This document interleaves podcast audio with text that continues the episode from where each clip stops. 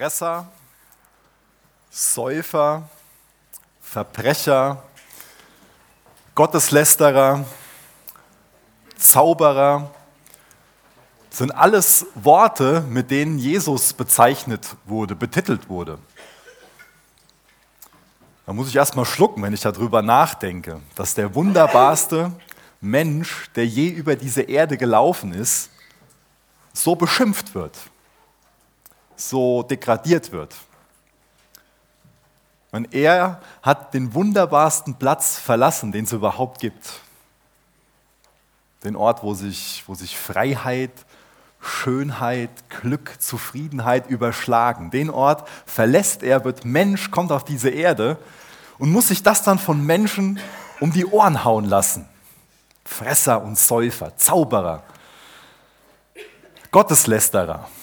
Das hat sich Jesus angehört, der gerade dabei war, uns Menschen zu retten, der sich auf eine Rettungsmission begeben hat, der in seine Schöpfung gekommen ist, die nach Erlösung stöhnt, die vor Schmerzen stöhnt, die erlöst werden will und es oft nicht weiß, dass es so nötig hat, erlöst zu werden. Und dann hört er sich sowas an, was ich gerade beschrieben habe. Er ist derjenige, der wirklich selbstlos ist. Wir feiern nachher Abendmahl, da denken wir daran, wie selbstlos er sich hingegeben hat. Dann hört er sich sowas an. Wie reagiert er darauf? Und warum verhalten sich Menschen ihm gegenüber so? Wie verhalten wir uns ihm gegenüber? Was haben wir für eine Haltung zu ihm? Wir haben heute Morgen einen sehr, sehr krassen Text vor uns, einen kantigen Text, der sich uns, ähm, ja, wir könnten sagen, in den Weg stellt, wo wir irgendwie dran vorbei müssen, wo wir nicht einfach so dran vorbei können, der uns auch eine Entscheidung abbringt. Es kann uns erstmal auch unangenehm sein, dass wir uns mit so Themen konfrontieren, aber das ist gut, dass Jesus uns konfrontiert. Das ist gut, dass sich so ein kantiger Text uns in den Weg stellt und von uns eine Entscheidung will. Wir haben ja schon mal vielleicht die Tendenz so, dass wir so ein bisschen unentschieden sind. Und ähm, gerade dann, wenn Dinge alle so, ich sag mal, angenehm sind, wenn keine Herausforderungen da sind, dann sind wir vielleicht auch schon mal nicht bereit, so den, den Status quo zu überdenken, uns wirklich zu hinterfragen. Und deswegen ist es gut, dass sich Jesus uns kantig in den Weg stellt und uns herausfordert. Ich denke, das macht der Text heute den können wir nicht ignorieren. Wenn wir jetzt da mal so ein bisschen drüber scannen, dann lesen wir von Besessenheit, von Dämonen, von einem Beelzebul, von Satan, von Austreibung, Sünde, Gotteslästerung, Schlangenbrut, Gut, Böse, Tag des Gerichts. Vielleicht denkt der eine oder andere jetzt, ja, das hört sich ja an wie so ein Skript von ähm, ja, so einem Mittelalter-Thriller ähm, ist ja ein bisschen überholt, in Anführungsstrichen, so Worte jetzt in den Raum zu stellen. Scheint vielleicht dem einen oder anderen ein bisschen absurd. Aber wir Christen sind Supernaturalisten. Das heißt, wir glauben an das Übernatürliche. Aber wir stehen schon mal in der Gefahr, nur im Theoretischen an das Übernatürliche zu glauben. Deswegen ist es gut, wenn wir auch damit heute Morgen nochmal konfrontiert werden, mit der unsichtbaren Welt. Und ich finde das interessant, ähm, das ist jetzt eine ganz subjektive Einschätzung von mir, aber wenn ich mir so die, die Medienlandschaft ansehe, dann wird da oft so getan, als ob sich immer mehr Personen ähm, ganz bewusst für den Unglauben, für Atheismus entscheiden. Aber wenn man sich Statistiken ansieht, dann sieht es an sich anders aus. Nämlich, dass eher der Aberglaube blüht. Dass zum Beispiel Esoterik und andere Dinge dass diese Gedanken, dass da ähm, eine breite Front für da ist, die das willkommen heißt.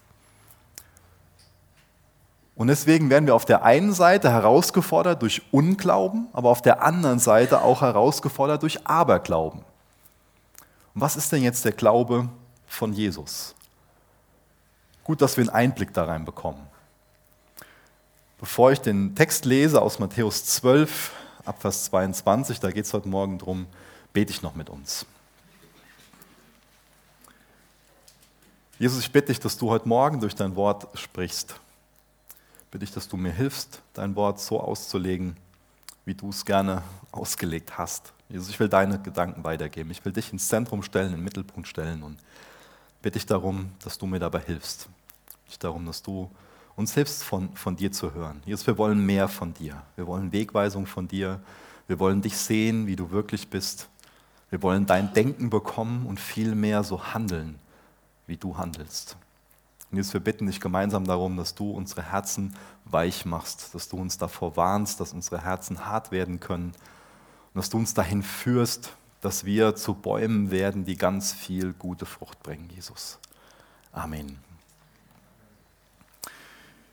Ich lese aus Gottes Wort Matthäus 12 ab Vers 22 bis Vers 24.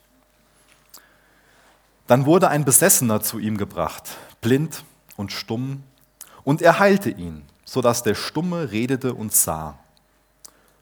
Und es erstaunten die ganzen Volksmengen und sagten, dieser ist doch nicht etwa der Sohn Davids.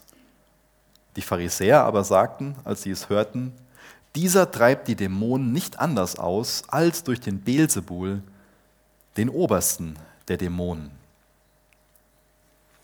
Das ist interessant, dass man bei dem Mann, der blind und ähm, stumm war, in dem Zustand war, weil er besessen war. Es kommt ja bei mir auch immer wieder vor, dass, dass jemand mal zu mir kommt und will für sich beten lassen, weil er krank ist. Und ganz ehrlich gesagt habe ich noch nie gedacht, so, ach, der ist bestimmt besessen, deswegen ist der stumm. Ja. Das ist uns wahrscheinlich jetzt erstmal ein bisschen, bisschen fremd, dass es auch diese Zusammenhänge gibt.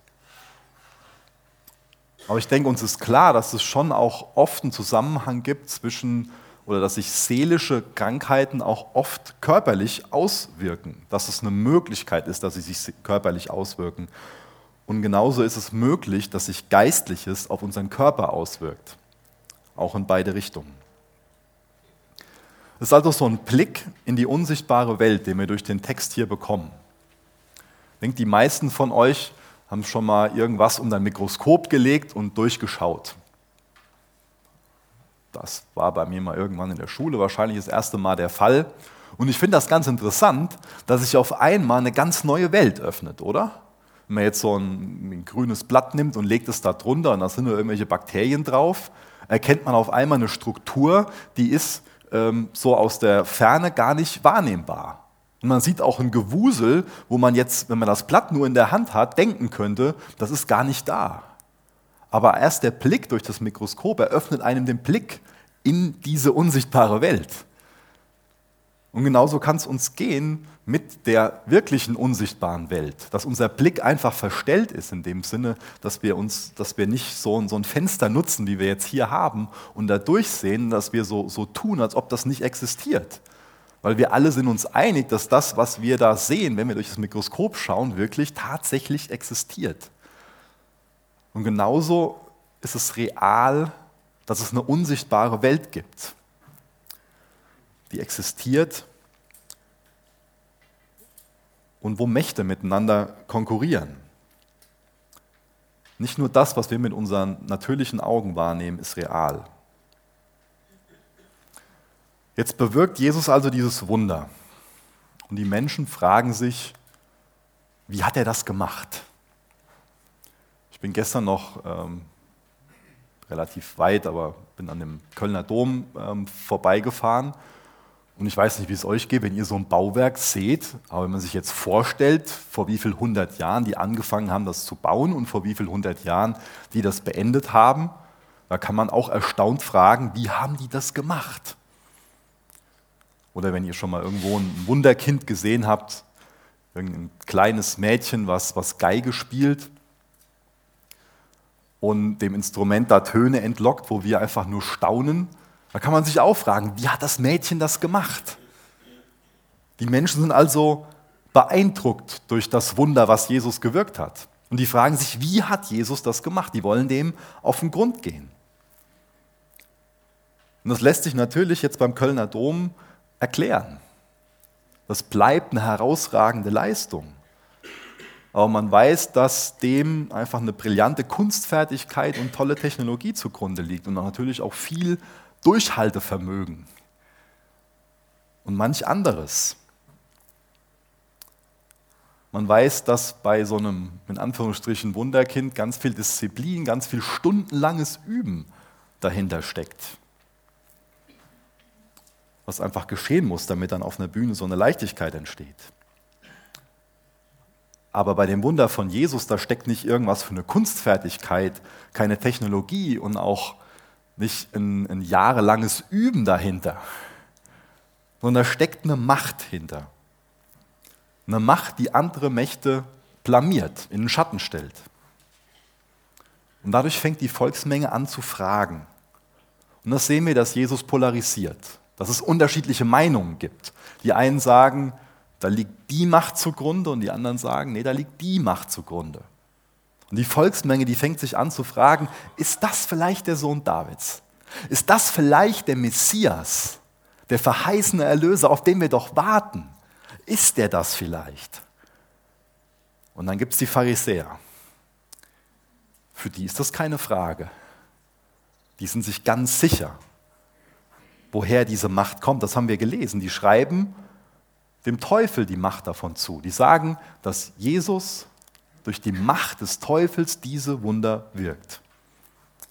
Nicht alle Pharisäer, ich gehe mal ganz kurz nach Johannes 3, da steht eine Geschichte, wo Nikodemus des Nachts zu Jesus kommt und da sagt er in Johannes 3, Vers 2, Rabbi, wir wissen, dass du ein Lehrer bist, von Gott gekommen, denn niemand kann diese Zeichen tun.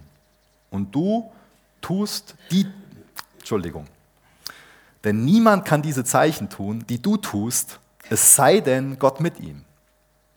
Da gibt es schon einen Pharisäer, der das durchblickt hat, der weiß, dass Gott mit Jesus ist. Aber die Mehrheit der Pharisäer, denen ist klar, wo diese Macht herkommt. Die sagen natürlich von dem Beelzebul, von dem Obersten der Dämonen. Beelzebul ist so ein bisschen so ein Slangbegriff, da ist nicht 100% klar, was dieser Name genau bedeutet, aber wahrscheinlich bedeutet das Herr der Fliegen oder Herr des Schmutzes. Also da ist auch viel Spott noch drin. Da ist jetzt nicht so ein, ein, ein, äh, ein logisches, ein, ein kühles Beurteilen der Lage, sondern da ist viel Spott, da ist viel Ablehnung drin. Aber warum gehen die davon aus, dass Jesus mit dem Erzdämon, mit dem Fürst der Dämonen im Bunde ist? Die kennen die Alternative. Die wissen, dass es da nur zwei Reiche gibt, dass es da nur zwei Mächte gibt, die miteinander konkurrieren. Dass wenn Jesus nicht diese Wunder durch den Teufel bewirkt, dass er sie dann im Namen Gottes bewirkt, dass er dann der Messias ist. Und das kommt für sie nicht in Frage. Das ist für sie klar. Das ist eine Herzenseinstellung von den Pharisäern geworden. Dieser Jesus, der, der darf nicht der Messias sein, der kann nicht der Messias sein. Denn dann wäre das, wie er sich so verhält, auch von Gott gewollt. Nämlich, dass er zum Beispiel nicht die Römer durch aggressives Verhalten, durch eine militärische Aktion aus dem Land treibt. Dann wäre seine ganze Reich Gottes Lehre auch Gott gewollt. Dann wäre die Art und Weise, wie er mit dem Gesetz umgeht, von Gott gewollt. Dann wäre die Art und Weise, wie er den Schwachen begegnet, von Gott gewollt. Und das lehnen die Pharisäer ab. Da haben sie eine ganz klare Entscheidung getroffen. Und wir lesen später im Matthäusevangelium, auch einen Grund, warum sie Jesus gegenüber diese Herzenshaltung hatten. Und das war der Neid. Die waren neidisch auf Jesus. Deswegen lehnen sie ihn ab. Ihr Herz ist voller Neid, dann auch voller Hass. Und dann behaupten sie, dass Jesus mit dem Teufel im Bund ist. Und was sie machen, ist ein Vorwurf der Zauberei. Und auf Zauberei steht nach 2. Mose 22, Vers 17 die Todesstrafe. Ich glaube, Vers 14 war das, wo sie schon diesen Mordkomplott schmieden. Und das ist weiterhin ihre Haltung. Die wollen Jesus loswerden. Da gibt es also die eine Partei, die sich vorstellen kann, dass Jesus der Sohn Davids ist, dass er wirklich der Messias ist, dass er Gottes Sohn ist, dass er Gott selbst ist. Und auf der anderen Seite die Pharisäer, die ihn ablehnen aus Neid und ihm vorwerfen, dass er mit dem Teufel im Bunde ist. Ich weiß nicht, wie es mit dir persönlich aussieht, wie du in Bezug auf Jesus denkst, ob du ihn ablehnst oder wirklich willkommen heißt. Neid ist auch heute noch ein Grund, Neid kann auch heute noch ein Grund sein, Jesus abzulehnen. Manch einer sagt, dass er aus intellektuellen Gründen so die christliche Position Jesus ablehnt. Aber ich glaube, wer sich wirklich selbst hinterfragt und sein eigenes Weltbild hinterfragt, genauso wie er das Weltbild von Jesus hinterfragt, kommt schnell an seine Grenzen und muss schnell auch nüchtern anerkennen, dass er selbst eine Position des Glaubens vertritt, dass das selbst nicht alles wissenschaftlich, naturwissenschaftlich zu begründen ist. Ich will das nicht zu weit gehen, aber ich glaube, dass es oft nur ein oberflächlicher Grund ist, dass man Jesus intellektuell aus intellektuellen Gründen ablehnt. Und dass es zugrunde liegende eher der Aspekt ist, dass wir Menschen liebend gerne jede Autorität ablehnen, gegenüber der wir Rechenschaft pflichtig sind. Und Jesus gegenüber sind wir alle in der Pflicht, Rechenschaft abzugeben, wenn er wirklich derjenige ist, der er behauptet zu sein. Wenn er der Sohn Davids ist, wenn er der Messias ist, wenn er der gesalbte König ist, dann ist er der rechtmäßige König über dein und mein Leben. Und dann sind du und ich zur Rechenschaft verpflichtet ihm gegenüber. Aber in unserem Herzen sind wir alle Rebellen, lehnen wir das ab. Wir wollen selbst die Könige sein, auf dem Thron von unserem Herzen sitzen. Und deswegen kämpfen wir erbittert darum, diesen Platz zu behalten. Den wollen wir nicht abgeben.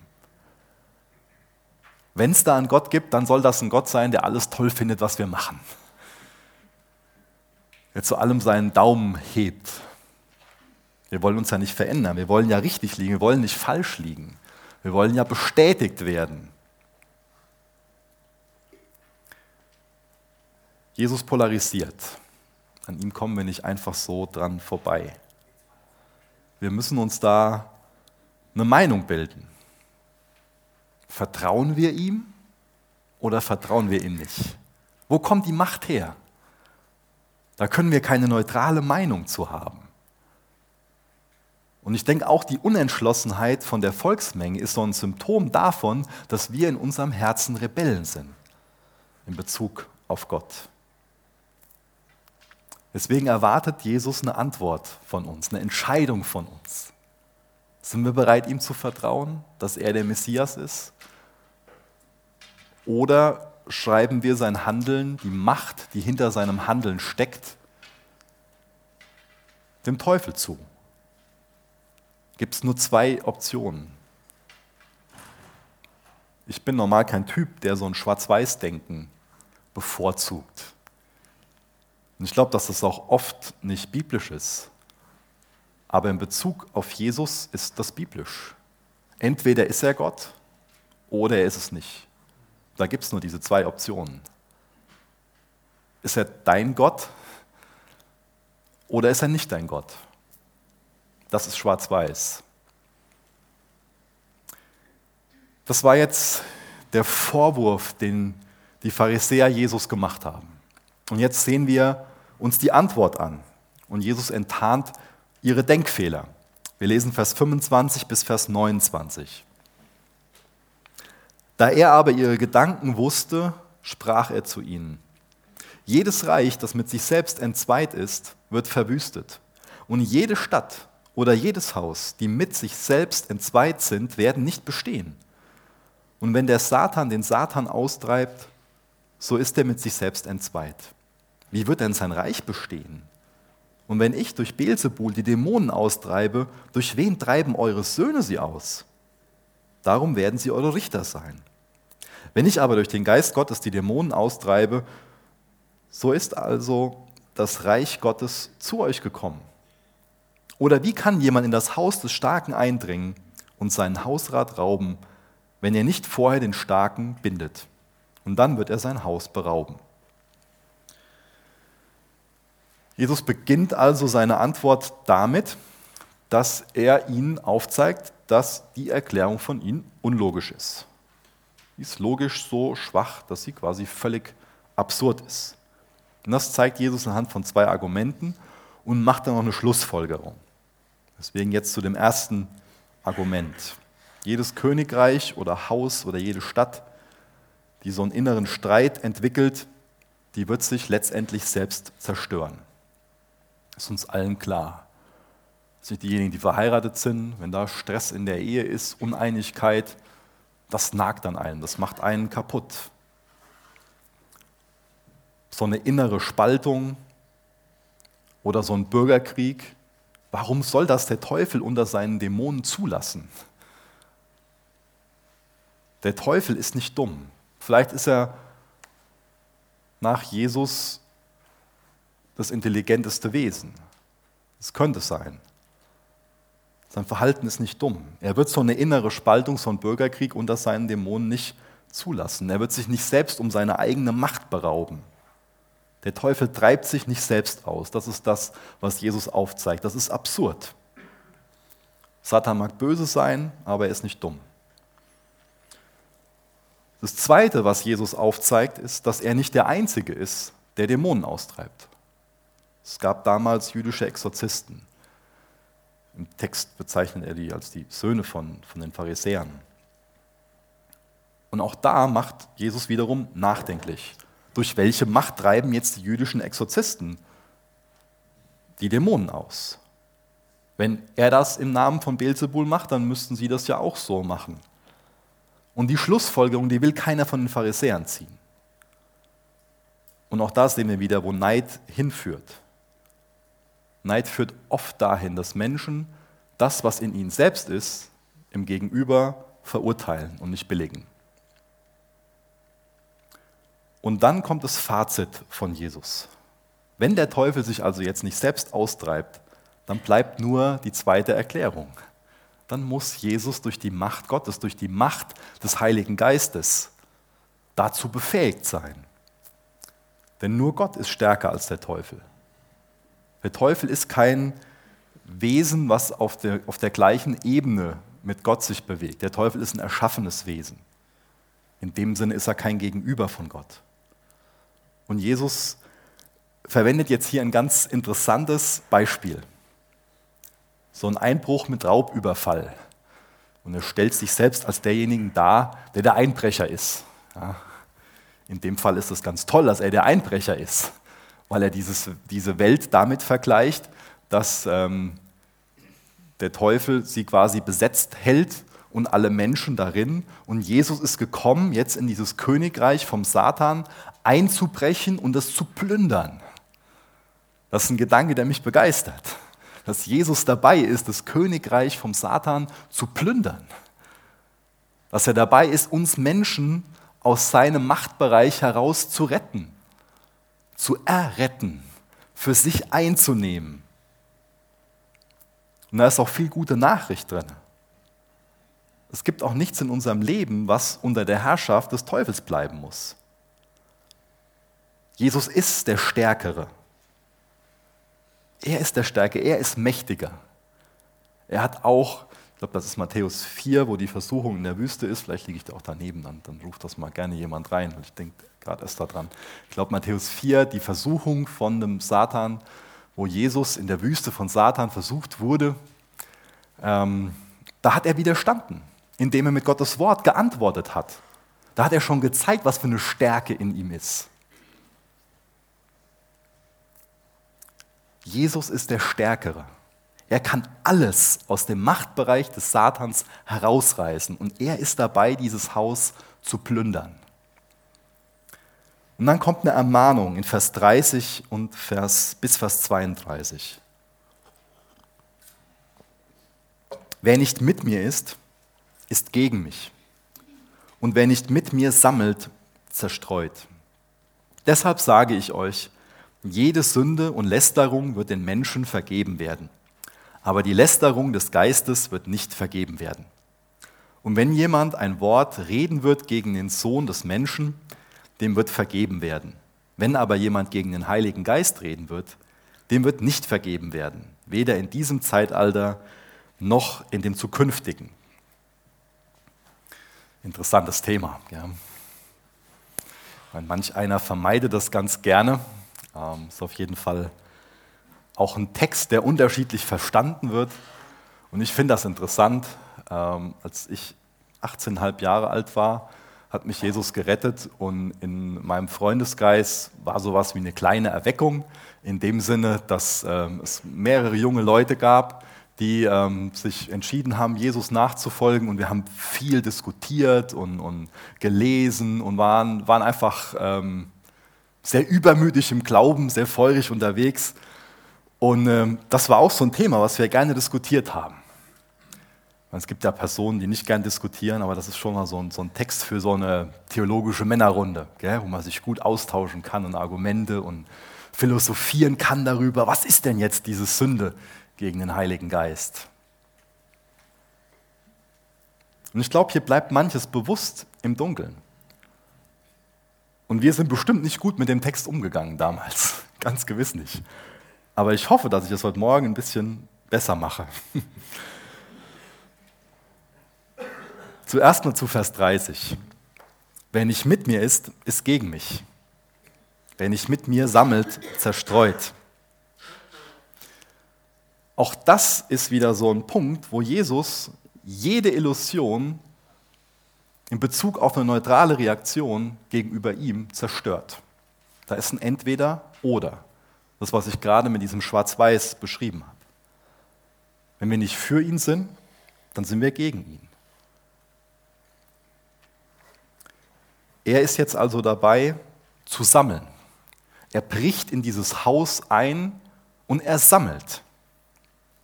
Er ist dabei zu ernten. Wunderbares Werk, wo er mit beschäftigt ist. Der Teufel will zerstreuen. Das sind nur zwei Kräfte am Werk. Sammeln und zerstreuen. Wenn nicht mit mir ist, ist gegen mich.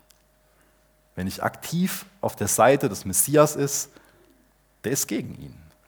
Entweder wir sammeln mit ihm oder wir zerstreuen mit Satan. Und das ist eine Aussage, die nur Jesus treffen kann. Kein Mensch kann diese Aussage treffen. Nur Jesus darf hier genau an dem Punkt die Trennlinie ziehen und so eine Entscheidung verlangen. Und das macht er hier. Triffst du eine klare Entscheidung? Ist leider oft so, dass uns so eine menschliche Trägheit davon abhält, so eine Entscheidung zu treffen. Aber dazu ruft uns Jesus auf, dazu fordert er uns auf. Wie, wie ist deine Entscheidung?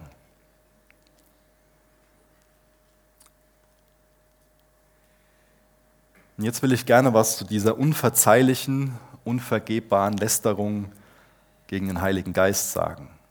Da gibt es manchen Christ, der in so einer ständigen, lähmenden Angst lebt dass er diese Sünde begangen hat, den das sehr belastet, betrübt, der große Angst hat, dass so eine sündige Gewohnheit, die er nicht bricht oder so eine wiederkehrende Übertretung, die er nicht vermeidet,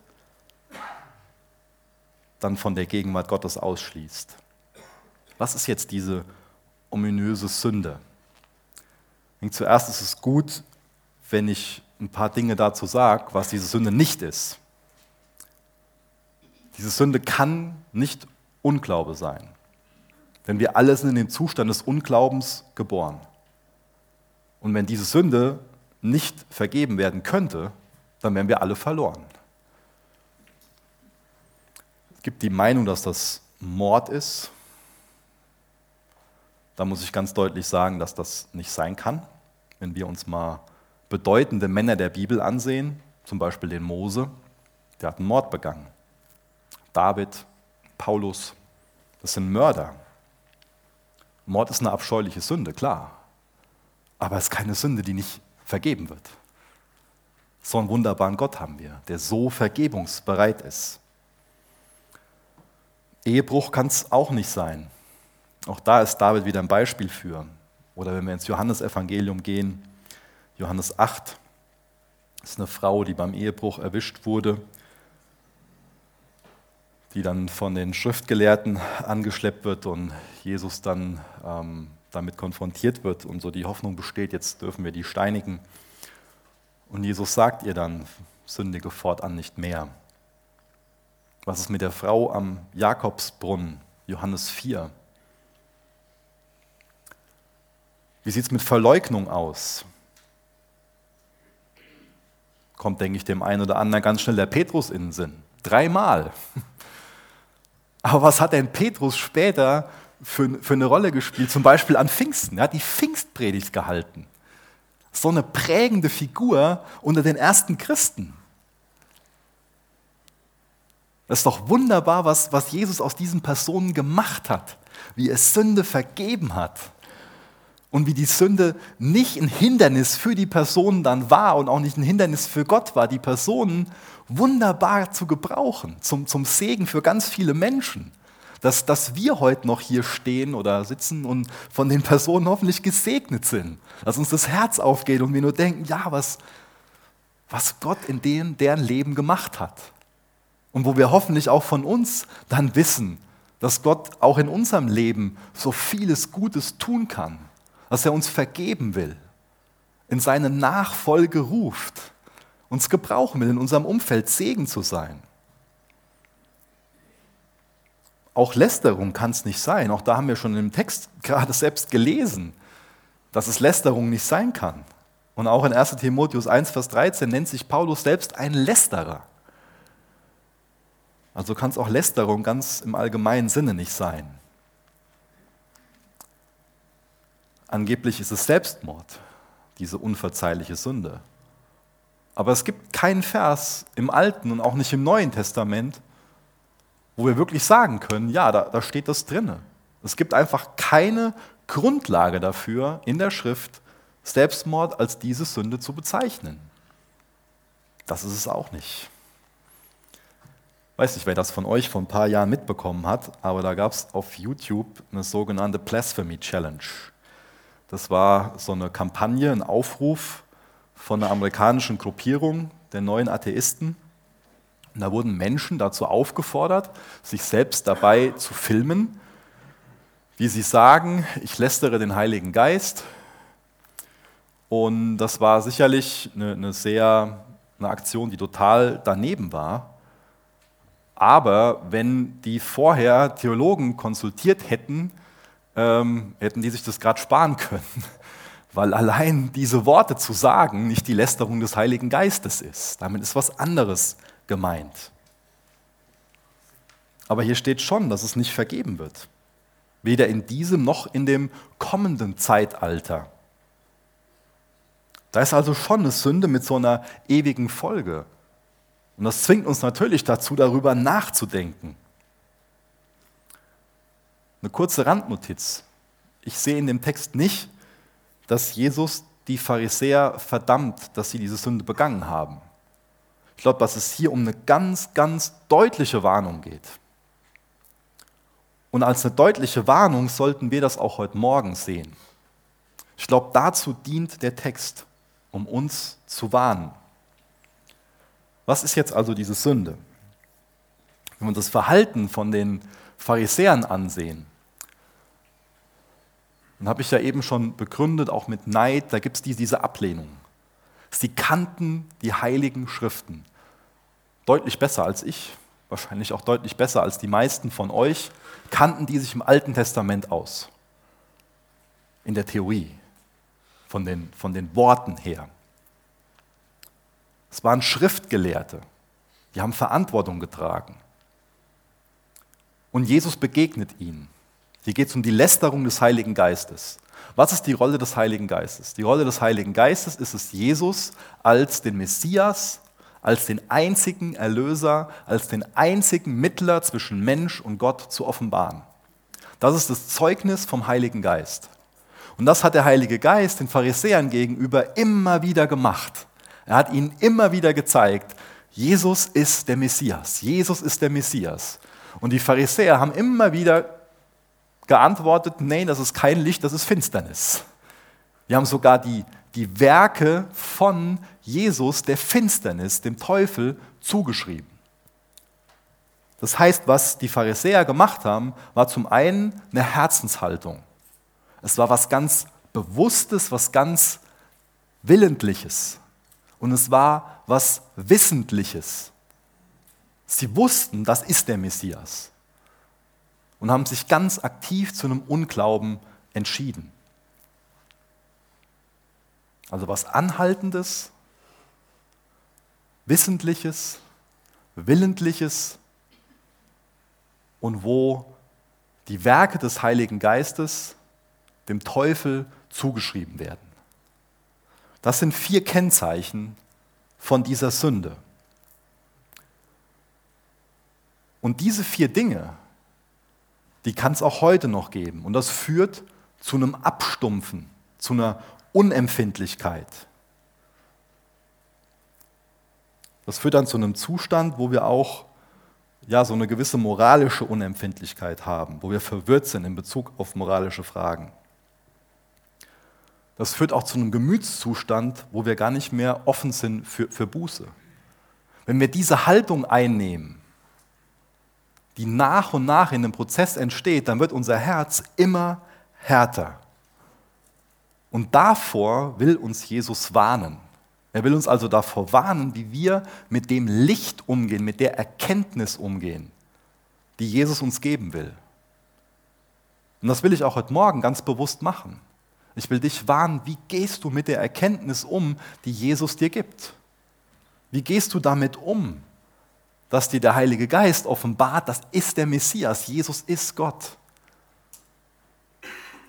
Entscheidest du dich immer wieder für so eine Haltung, von der du denkst, dass sie neutral ist, aber in Wirklichkeit ist sie nicht neutral. Du hörst Dinge aus dem Wort Gottes.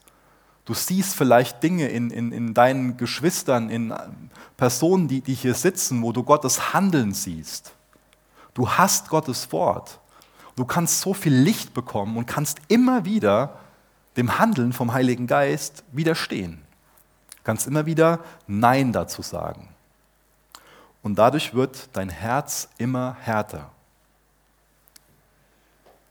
Und ich glaube, dass es da einen Punkt gibt, so ein Point of No Return, also einen Punkt, an dem es kein Zurück mehr gibt, wo das Herz so hart ist, dass für einen selbst Buße nicht mehr in Frage kommt.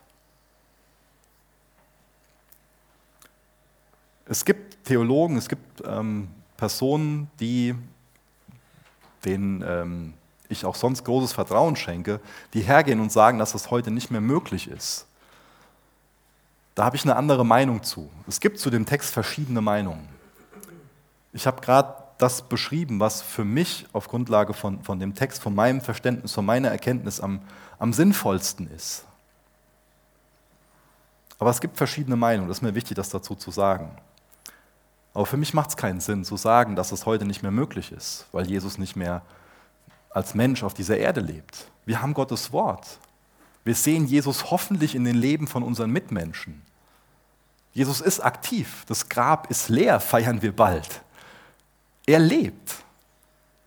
Und der Heilige Geist hat die gleiche Kraft und Macht, wie er damals hatte, und gibt genauso Zeugnis davon, dass Jesus der Messias ist. Und genauso sind wir Menschen heute dazu aufgefordert, wie reagieren wir darauf? Glaube oder Unglaube? Und wenn wir andauernd hergehen und das Licht, was uns der Heilige Geist gibt, als Finsternis bezeichnen, dann wird das unsere Herzen verhärten. Und dann können wir uns selbst an einen Punkt manövrieren, wo wir so ein hartes Herz haben, dass Reue für uns überhaupt keine Option mehr ist. Aber es ist ganz, ganz wichtig zu betonen, dass kein Mensch das Recht hat, über sich selbst das Urteil zu sprechen und vor allen Dingen auch nicht über jemand anderen zu sagen, du hast die Lästerung des Heiligen Geistes begangen. Wenn du das machst, ist das geistlicher Missbrauch. Da verurteilst du dich selbst mit. Das darf kein Mensch machen. Das steht keinem Menschen zu. Und was mir auch ganz wichtig ist zu betonen, dass jeder, der von sich selbst darüber beunruhigt ist, ob er die Sünde wie den Heiligen Geist begangen hat, dass der ganz getrost sein kann dass er mit dieser Sünde nichts zu schaffen hat. Ich weiß nicht, von wem das Zitat ist, ähm, aber ich habe von einem Pastor gelesen, dass der Text die Bequemen erschrecken sollte und die Erschrockenen trösten sollte. Ich glaube, da ist was Wahres dran. Ich habe eben ganz am Anfang beschrieben, so die Situation, ähm, als Jesus mich gerettet hat mit 18,5 Jahren und, und wo wir viel darüber philosophiert haben, was das jetzt genau bedeutet. Ich glaube, das Wichtigste lesen wir in Vers 31, jede Sünde wird vergeben werden. Da steht, jede Sünde wird vergeben werden. Das bringt uns so viel Hoffnung, dass Sündenvergebung möglich ist, dass auch dumme Sprüche, Lästerung über Jesus, dass Gott jede Sünde vergeben kann, dass er die Freiheit, die Souveränität dazu hat. Gott wird jede Sünde vergeben. Ich glaube, dass Gott nicht will, dass irgendjemand hier oder in der Ewigkeit verloren geht, sondern dass alle wirklich zur Erkenntnis der Wahrheit kommen, zur Erkenntnis von Jesus, dass sie ihn als ihren Gott annehmen und sich retten lassen. Das ist Gottes Herz. Und weil er das will, wird er jede Sünde vergeben. Wenn der Mensch bereut und seine Hoffnung auf Gottes Gnade setzt, und das ist eine wichtige Frage an dich persönlich, bereust du und setzt du deine Hoffnung allein auf Gottes Gnade? Wer Vergebung will, der bekommt Vergebung. Wer die Gnade von Jesus will, der bekommt Gnade. Das ist das Evangelium. Das ist auch der Text hier. Aber es ist eine deutliche Warnung an uns, dass wir die Zeit nutzen sollen, wo wir die Gnade angeboten bekommen und die Gnade nicht Finsternis nennen sollen. Wer Gnade will, der bekommt sie. Wir lesen noch Vers 33 bis Vers 37.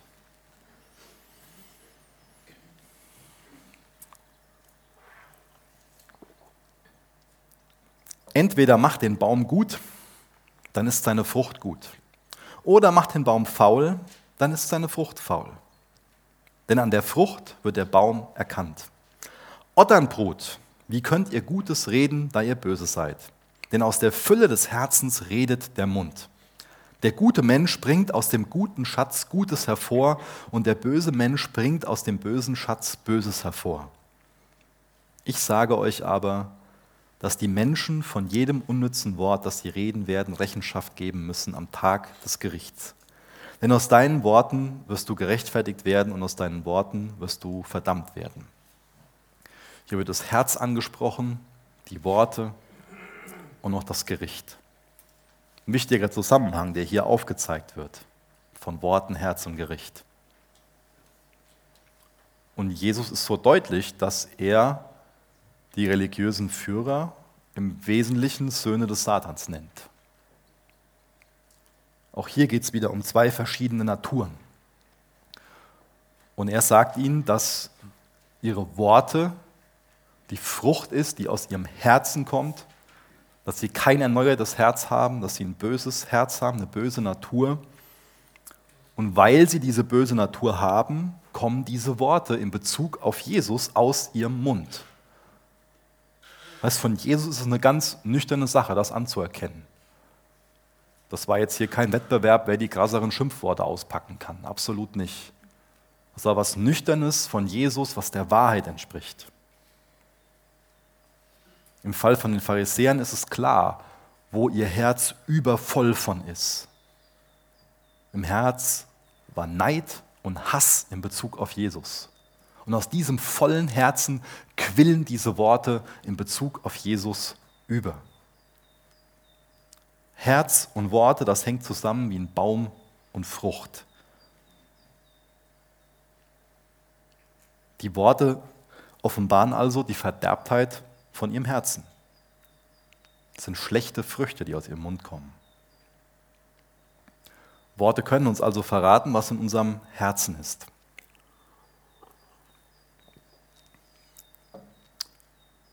Wenn unser Herz jetzt eine Schatzkammer des Bösen ist, dann wird das Böse über unsere Lippen fließen. Wenn wir jetzt gehässig, lieblos, egoistisch und stolz sind, dann werden das unsere Worte verraten. Wenn das unsere Herzenshaltung ist, wird sich das durch unsere Worte ausdrücken. finde das Bild sehr beeindruckend, was Jesus verwendet. Ich habe ähm, heute Morgen noch gedacht, so ist ein wunderbarer Frühlingsmorgen. Wie passt jetzt der Text? Wie passt der Text zu so einem schönen Sonnenschein? Wie passt der Text dazu, dass es draußen anfängt, dass die ersten Frühblüher aufgehen und wir Tulpen sehen und ähm, wir sehen es in der Natur, wie es neu herausbricht und neues Leben entsteht. Und ich glaube, der, der Ende, die letzten Verse, die passen so gut zu einem Frühling. Die passen so, so gut zu, zu dem Herz, was Gott für uns hat.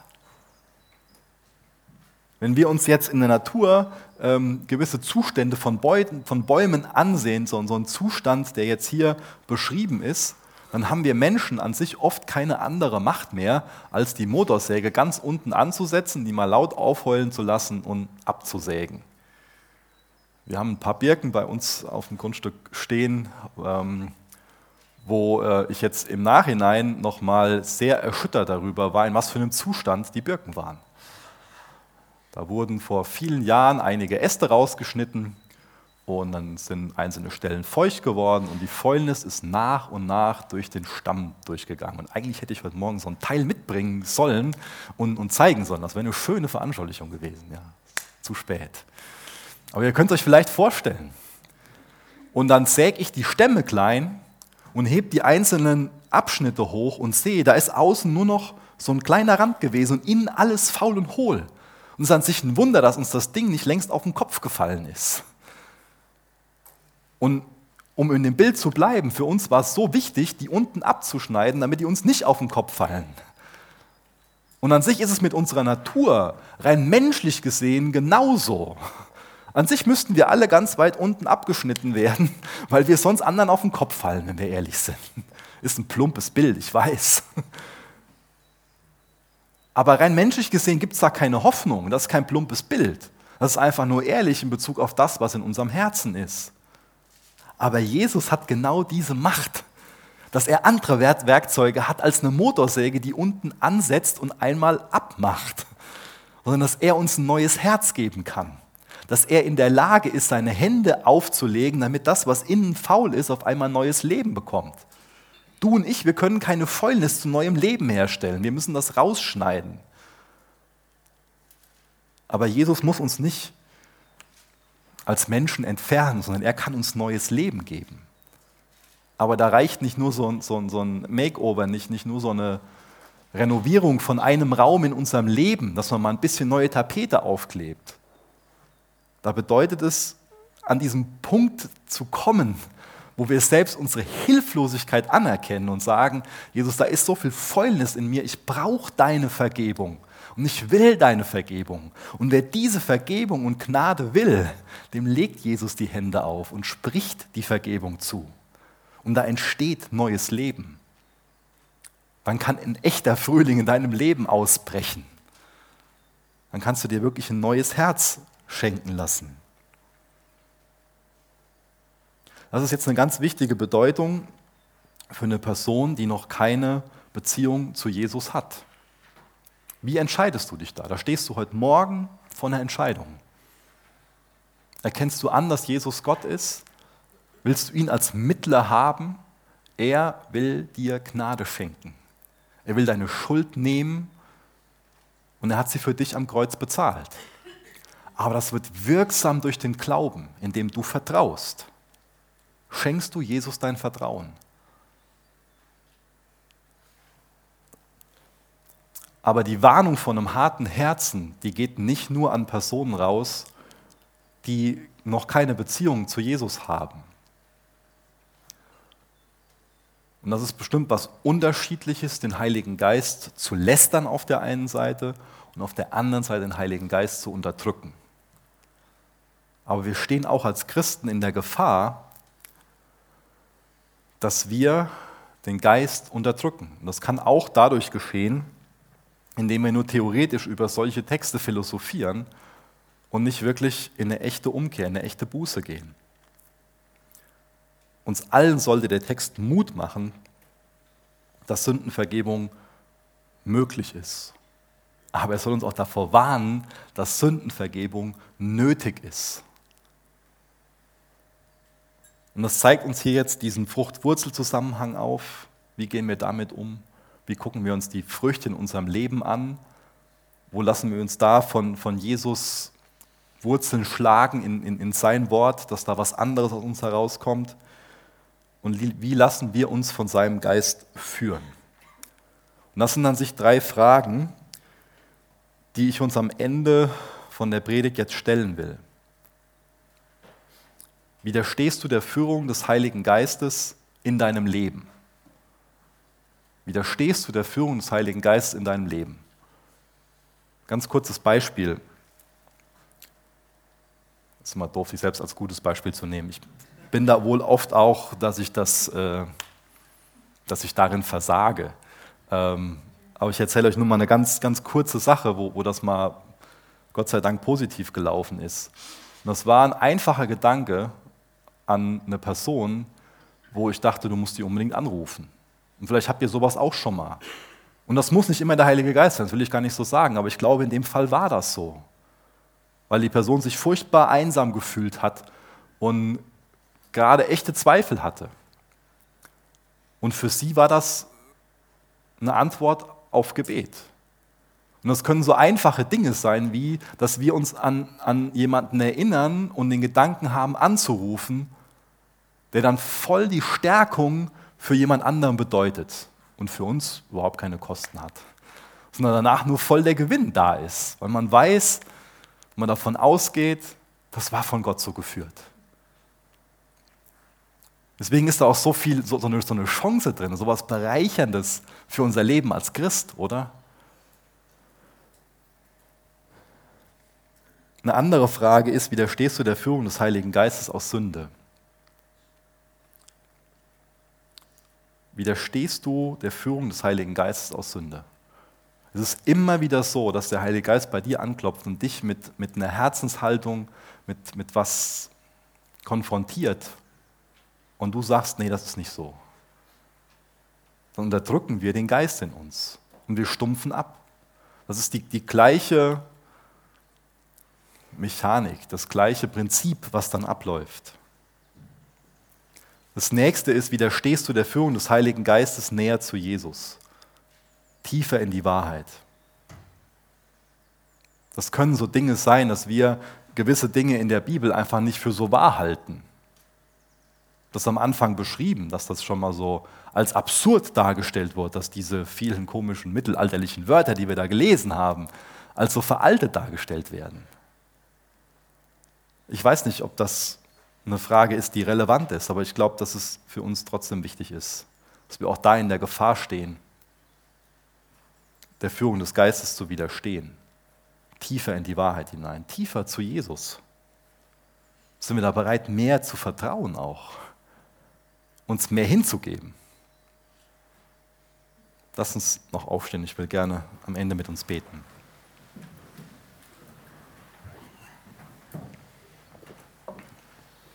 Jesus, ich danke dir für deinen Text, für dein Wort, für diesen Text heute Morgen. Ich danke dir für diese Warnung und ich bitte dich, dass jeder einzelne von uns für sich persönlich gut mit dieser Warnung umgeht. Bitte ich, dass du uns da echt offenbarst, was in unserem Herzen ist. Jesus siehst die Personen, die noch gar keine richtige Entscheidung für dich getroffen haben. Und ich bitte dich für jede einzelne Person, dass du ihr hilfst, Glauben schenkst, dass du ihr hilfst, Vertrauen auf dich zu setzen.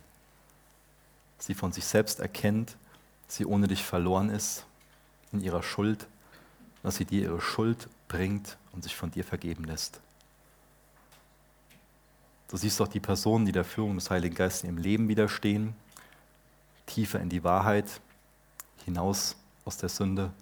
Wir laden dich ein, die Zeit, die wir noch haben, zu nutzen, um an unserem Herzen zu wirken. Gib du uns ein weiches Herz. Jesus, konfrontiert du uns mit uns selbst. Mach du uns klar, wo wir dabei sind, unsere Herzen selbst zu verhärten. Ich danke dir für deine Gnade, die, die verfügbar ist für die Vergebung in dir, die du uns schenken willst. Ich danke dir, dass das dein Herz ist. Jetzt wir laden dich ein, segne du. In Jesu Namen. Amen.